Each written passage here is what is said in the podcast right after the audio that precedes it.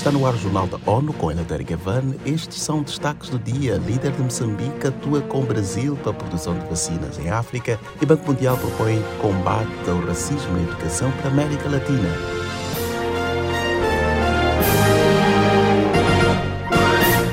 Presidente de Moçambique, Felipe Jacinto Nhusse, disse que o seu país pretende reativar a cooperação com o Brasil no campo da saúde, com ênfase na produção de vacinas. O chefe de Estado moçambicano falou ao News em Nova York após participar de uma reunião de Conselho de Segurança. Esta semana, ele também esteve na abertura da 76ª Assembleia Mundial de Saúde. Fez-se a radiografia de todo o crescimento até o atual momento, isso foi feito pelo diretor-geral mas a nossa missão foi mais no sentido, primeiro, de reconhecer o papel da, da organização, segundo, transmitirmos a nossa experiência, a nossa contribuição e nós escolhemos o caso concreto como gerimos o Covid-19.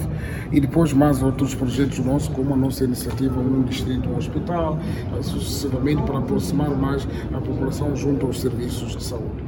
Já na sede das Nações Unidas em Nova York, Nilce encontrou-se com o ministro das Relações Exteriores, Mauro Vieira, às margens de uma reunião do Conselho de Segurança sobre a proteção de civis em conflitos. O presidente destacou uma colaboração pós-pandemia com foco no campo da imunização. Mais uma vez reafirmar a vontade do presidente para visitar Moçambique, mas nós também estamos muito fortes na cooperação do Brasil na área de saúde.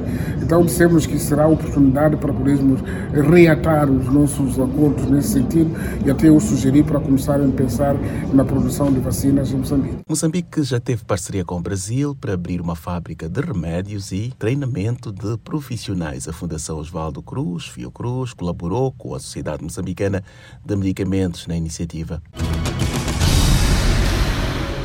O Brasil, que liderou por mais de uma década forças de paz no Haiti, pode voltar a cooperar no país para ajudar a estabilizar a nação caribenha. Nesta entrevista ao ONU News, o ministro das Relações Exteriores do Brasil, Mauro Vieira, destacou o vínculo da amizade entre ambos. O Brasil sempre esteve empenhado em buscar uma solução para o Haiti. Durante o período de vigência da MINUSTAH, o Brasil liderou com o comando da força e com mais de 2.500 soldados durante um período de 11 anos e mais todo o apoio logístico militar.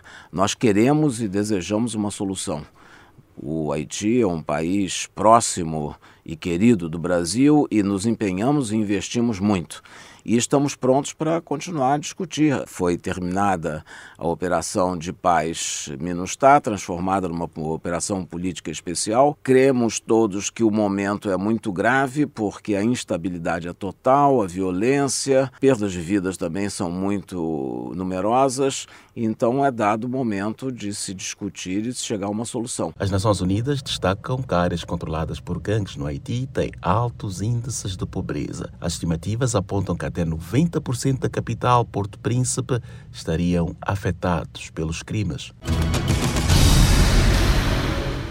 Mais de 1 milhão e 600 mil pessoas foram afetadas pelo ciclone Moshe em Myanmar. Para responder às necessidades da população, prevenir doenças e preparar o país para a temporada de monções, são necessários 333 milhões de dólares. Os detalhes com Mônica Grayley. O representante da ONU, coordenador humanitário em Myanmar, Ramanathan Balakrishnan, disse que é preciso correr contra o tempo para fornecer abrigos seguros em todas as comunidades afetadas. Ele destacou que é necessário também prevenir a propagação de doenças transmitidas pela água. O representante da ONU ressaltou o apoio financeiro generoso da comunidade internacional, que vai ser fundamental para salvar vidas. Em 14 de maio, o ciclone Mocha registrou ventos de mais de 250 quilômetros por hora. Da ONU News em Nova York, Mônica Gregg.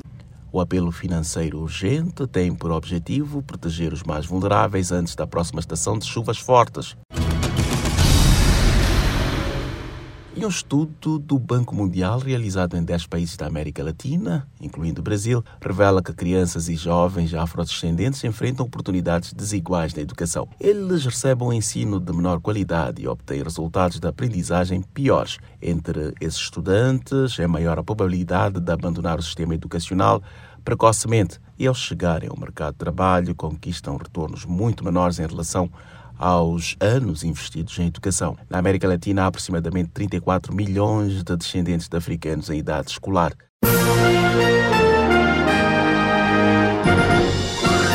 Este foi o Jornal da ONU. Mais informações na nossa página news.un.org/pt e nas nossas redes sociais. Siga ainda o Twitter, arroba ONU News.